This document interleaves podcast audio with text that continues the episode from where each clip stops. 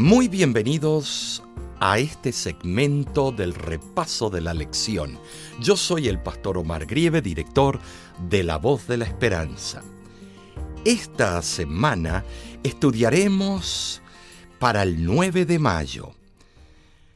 Su título es ¿Por qué se necesita interpretación? El versículo que leemos se encuentra en Hebreos 11:6. Pero sin fe es imposible agradar a Dios, porque es necesario que el que se acerca a Dios crea que le hay y que es galardonador de los que le buscan. Leer la Biblia eh, no es solamente pasar por encima, em, hacer un viaje nada más por encima, nada más para cumplir eh, un mandato, eh, como seas dice mi pueblo por falta de estudio perecerá, y lo leo por compromiso. No, leer la Biblia significa encontrar los utensilios para interpretar. La lección tiene algunas preguntas que quiero repetirlas. ¿Cómo hacemos eso? ¿Qué principios vamos a utilizar? Eh, por ejemplo, ¿cómo abordamos los diferentes tipos de escritura que encontramos? ¿Es una parábola, un sueño profético simbólico o un relato histórico lo que estamos leyendo? O sea que la interpretación es una parte o es la parte y yo diría principal en el proceso de la revelación cuando nos llega a nosotros para darnos la iluminación y poder interpretar. Algunos utilizan la Biblia para sus propias conveniencias. Por ejemplo, se me acercó una persona en una campaña evangelística y me dijo, no hay ningún mandato en la Biblia que diga no fumarás. Eh, cuando les conviene usan la Biblia, eh, entendemos. Mm, en el tiempo de Abraham, tiempo de Moisés, eh, yo no sé si el pueblo de Israel conocía lo que era un cigarrillo malboro. Pero estimados, está sacándolo fuera de contexto. ¿Por qué? Porque sí hay un versículo que dice, no matarás. Y sabemos que la nicotina mata. Otros usan la Biblia para lo que se les da las ganas para justificar el adulterio, para justificar, vamos a decir, algo que quiero comer. Eh, agarran Colosense capítulo 2 y dice que no lo que entra hace mal, sino lo que sale. Agarran los versículos y hacen lo que se les da las ganas. El autor nos explica de una mujer que el esposo la dejó por otra. Y para justificar usó un versículo bíblico ella, eh, que dice así, Génesis 3, 3.15, y pondré enemistad entre ti y la mujer. Y ella estaba convencida sobre la base de ese versículo de que la aventura de su esposo no duraría. Ay, ay, ay, qué equivocada estaba. Muy mala interpretación. Estaba usando un versículo para justificar el resultado que esperaba. Hay un dicho que se usa en todas partes Cualquier texto sin un contexto rápidamente se convierte en un pretexto para los planes y las ideas personales. La, Biblia se interpreta correctamente, estimados. No debemos cambiarla.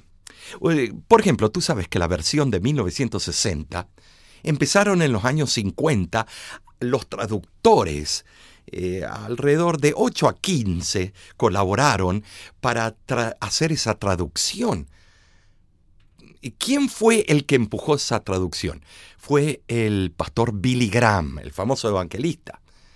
Pero él no quería que apareciera la palabra sábado en esa versión. Entonces, ¿qué es lo que hizo? Le dijo a los traductores que quiten la palabra Shabbat, eh, Shabbat o sábado y pongan ahí días de reposo, que es el significado de la palabra sábado.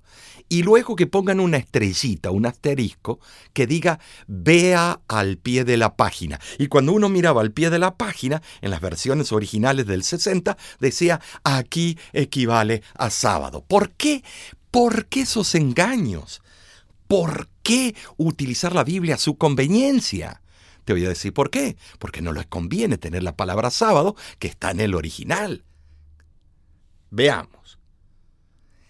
Presuposiciones.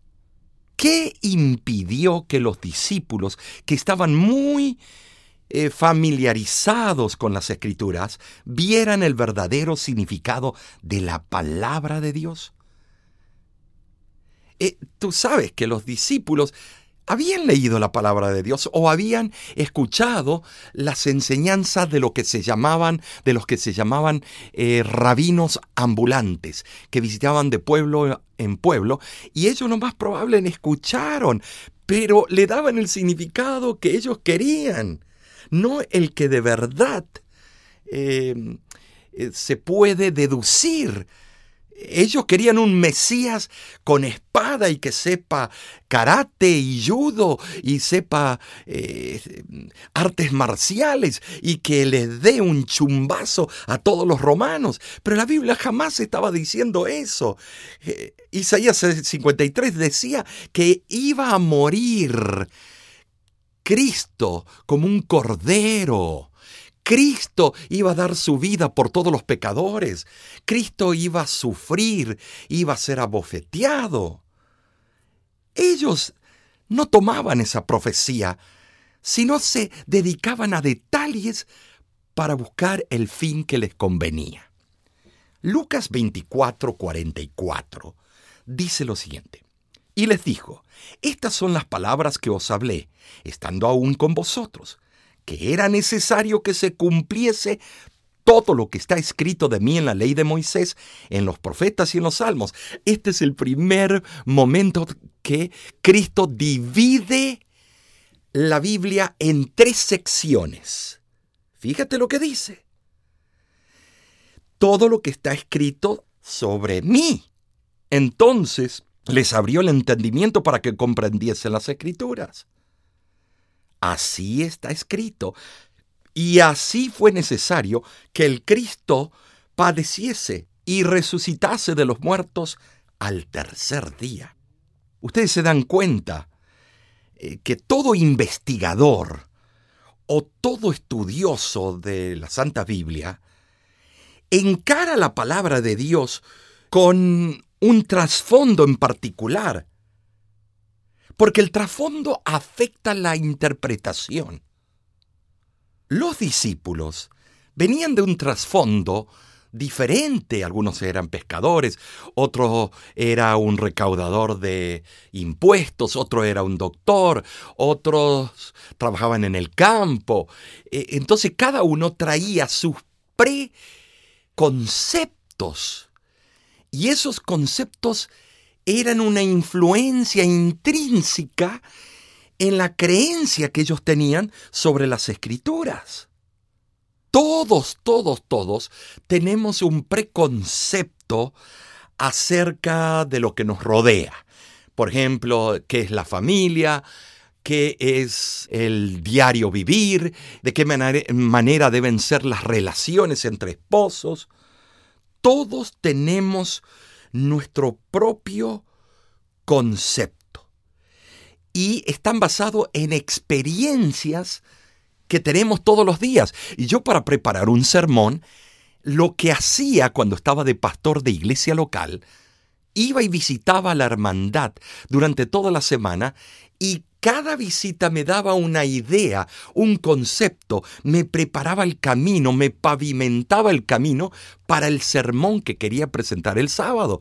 Me llenaba de preconceptos y formaban el cuerpo del sermón. Los intérpretes de la Biblia no pueden igual que tú y yo, desprenderse de, de, su pasado. Como tú y yo tenemos un pasado y es una influencia de la manera que pensamos y la manera que escribimos y hablamos. No es posible alcanzar la neutralidad total. Si alcanzaríamos la neutralidad total, seríamos Dios. y no somos. Eh, tampoco podemos ser objetivamente completos o absolutos. ahí viene el problema de presuposiciones. La Biblia asevera repetidamente que hubo gente de diferentes trasfondos y procedencias. Pero el Espíritu Santo habló por medio de Amós, de Ezequiel, el sacerdote culto, Daniel, un estadista culto, eh, habló por medio de hombres y mujeres, Esther, por, por ejemplo, el libro de Cantares, que no menciona una vez la palabra Dios, pero Dios la incluyó en el canon. Ahora el Espíritu Santo nos guía a toda verdad. Y si nos guía toda verdad, ¿habrá sido que a los traductores o la traducción y la interpretación de ellos también el Espíritu Santo los guió? Yo creo que sí. Algunos dicen, pero si algunos de los traductores no son de la iglesia adventista, no son ni siquiera cristianos. Por ejemplo, la versión del 60 tuvo varios traductores, expertos en lenguas muertas, supuestamente, que eran ateos, no creían ni siquiera en Dios, pero como eran expertos en esas lenguas, lo incluyeron. Entonces, ¿cómo puede el Espíritu Santo usarlos a esos? Bueno, el Espíritu Santo usó a Nabucodonosor y no creía en el Dios de Israel. El Espíritu Santo usó a Ciro. Eh, pero, estimados, el Espíritu Santo puede usar a personas que no creen, pero al fin y al cabo serán sacudidas esas personas. La Biblia se escribió en los idiomas antiguos, por ejemplo, el hebreo, el arameo de eh, eh, solamente una partecita, de Daniel capítulo 2 a Daniel capítulo 7 y era la lengua de los caldeos. ¿Por qué lo hizo? Lo hizo más oficial, eh, porque eh, Daniel estaba estudiando en la universidad en Susa. Em, él se graduó, tal vez tuvo varios doctorados, y entonces eh, él dejó el hebreo para esos capítulos y lo hizo en arameo. Y Dios quiso que lo haga en la lengua de los caldeos. también tenemos el Nuevo Testamento, hecho en el griego koiné. Em, no es el griego que se habla hoy en día, es como el español de Castilla del tiempo de Cervantes. Eh, es, eh, es, es, más puro, es, es un griego no callejero, es un griego culto, precioso.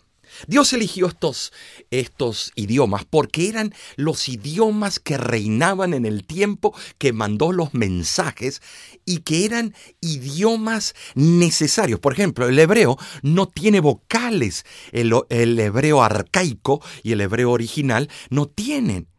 Y después se añadieron el tiempo de los macabeos, el más tarde, empezó a evolucionar el hebreo y se añadieron puntitos y marquitas que sirvan como vocales. ¿Por qué Dios usó un idioma sin vocales? Porque menos problemas y excepciones a la regla. Era un idioma recto, perfecto. Ustedes saben que en el hebreo no hay malas palabras para que un judío diga una mala palabra, tienen que prestarlo del el pueblo árabe. Entonces, encontramos ahora que un buen traductor sabe que toda traducción siempre implica eh, algún tipo de interpretación. Algunas palabras en un idioma no son lo mismo que otro en, el otro idioma. O sea que eh, eh, es difícil llevar el mismo sentido del original. Y esto, este estudio se llama la hermenéutica. Eh, sabemos muy bien que la hermenéutica es la que nos enseña y viene del griego, viene de una diosa. Debemos nosotros comparar el texto con texto y pasaje con pasaje. cuidadosa investigación y reflexión acompañadas de oración. Nosotros vemos ahora, afortunadamente, muchas traducciones hacen un buen trabajo a la hora de transmitir el significado esencial. No necesitamos ser expertos en griego, en hebreo, arameo, pero qué lindo es estudiarlo en el idioma original. ¿Sabía usted que en el año 1233 circulaban traducciones parciales o completas de la Biblia en el idioma del pueblo? En, el año 1280 se terminó la traducción manuscrita de la Biblia alfonsina. Estimados, la primera versión completa del Antiguo Testamento en español se conoce como la, la Biblia de la Casa de Alba. Fue inaugurada en 1430. Y la primera versión completa del Nuevo Testamento impresa en español, conocida como el Nuevo Testamento de Emitías terminó imprimirse en 1542. Gracias a Dios, ¿no es cierto? Porque Dios se encargó paulatinamente de darnos las sagradas escrituras.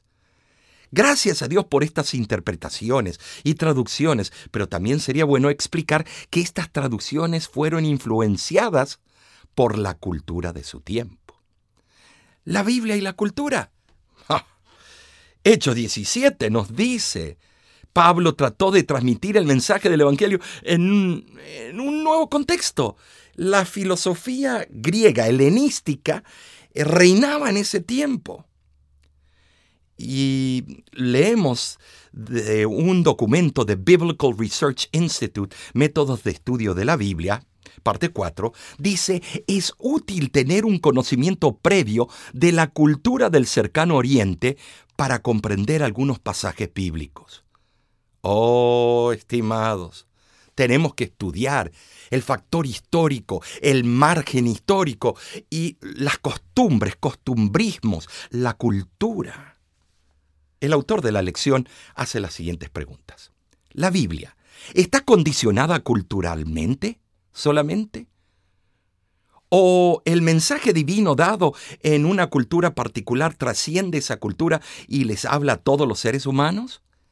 ¿Qué sucede si nuestra experiencia cultural se convierte en la base y la prueba de fuego para nuestra interpretación de las escrituras?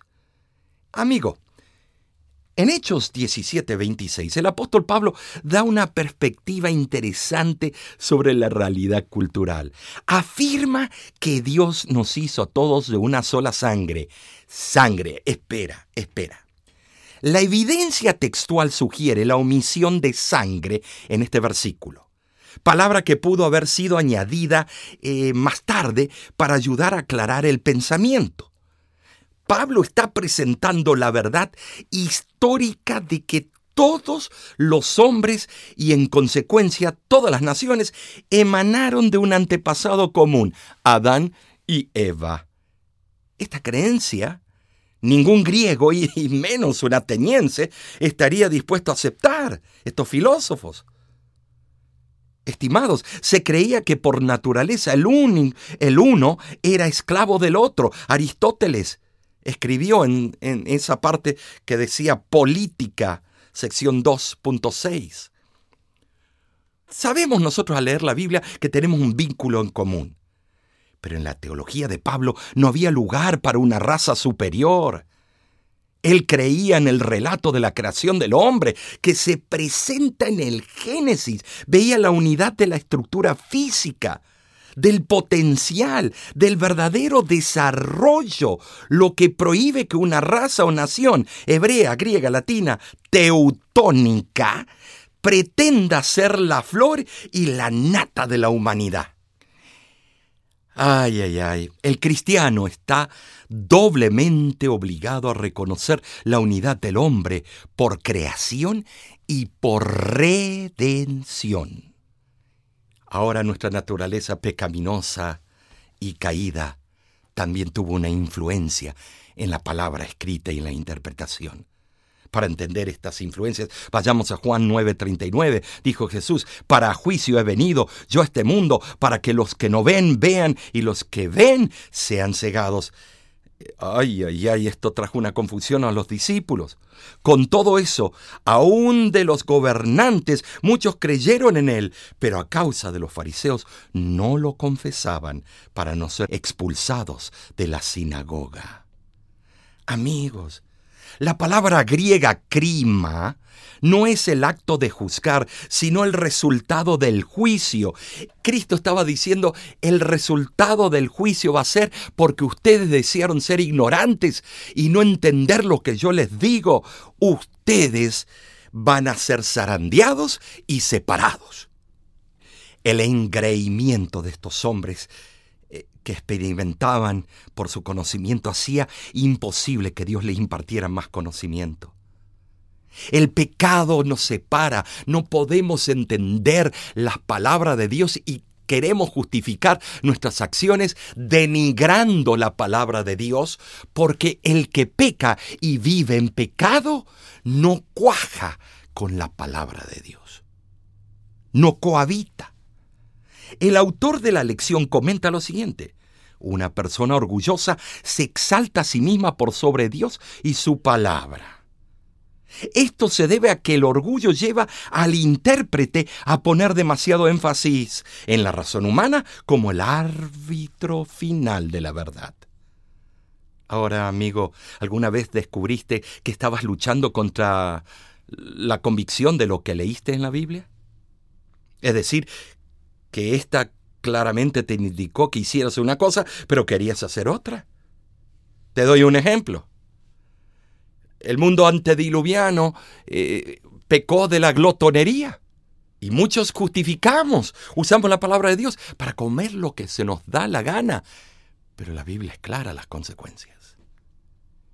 Y terminamos de esta manera.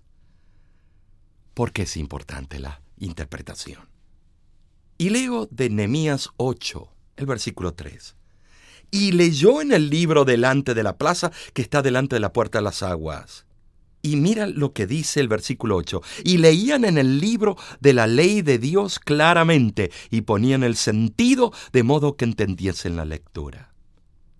Vemos aquí que el pueblo de Dios permaneció en sus lugares y no se retiraron e hicieron una obra de confesión. El tema más importante en la Biblia es la salvación, cómo ser salvos. ¿No es esto lo que más importa a largo plazo? La Biblia enseña acerca de la salvación, depende mucho de la interpretación. Estimados, vemos cómo la iglesia cristiana primitiva cambió esa interpretación y la cambió en todos los sentidos, cuando murió Juan en el año 96. Vemos nosotros cómo se dejaron eh, las escrituras a un lado. La tradición tomó lugar el arzobispo de Alejandría fue el que propuso la doctrina de proclamar a María la Madre de Dios en el 431. Se eliminó eh, completamente la idea de el mediador. Nestoreo fue el que luchó por eso. Estimados, Dios dice nadie os engañe de ninguna manera porque esto sucederá sin que venga primero la apostasía. Amigo, del seno de las ruinas del imperio romano surgió gradualmente un nuevo orden de naciones y una nueva religión adulterada. Jerónimo dijo claramente que esto estaba ocurriendo en el 340 al 420 y dijo esto es obra del anticristo. El venerable Veda del 673 al 700 35 del cristianismo expuso que el segundo advenimiento seguiría un tiempo de apostasía. Y llegamos al pueblo del libro. Tú eres parte del pueblo del libro. Me refiero a la Biblia. No leamos la palabra a la luz de opiniones anteriores. Tenemos que investigarla, en cambio, cuidadosamente y con oración, con convicción. La sierva del Señor dice, abran los ojos de su mente para contemplar maravillas en la ley, descubran lo que está escrito y después afirmen sus pies en la roca eterna. Mensaje para los jóvenes, páginas 183 y 184. Y terminemos así. Me gustaría concluir con las palabras de un himno tan conocido por todos. Santa Biblia para mí, eres un tesoro aquí. Tú contienes con verdad la divina voluntad. Tú me dices lo que soy, de quien vine y a quien voy. Eres la infalible voz del Espíritu de Dios que vigora al alma de da cuando en aflicción está. Tú me enseñas a triunfar de la muerte y el pecar. Por tu santa letra sé que con Cristo reinaré. Amigo, que Dios te bendiga. Te espero la próxima semana para repasar juntos la Biblia y sus verdades. Sintoniza el canal YouTube, invita a otros a hacerlo y de nuestra parte, que Dios te bendiga.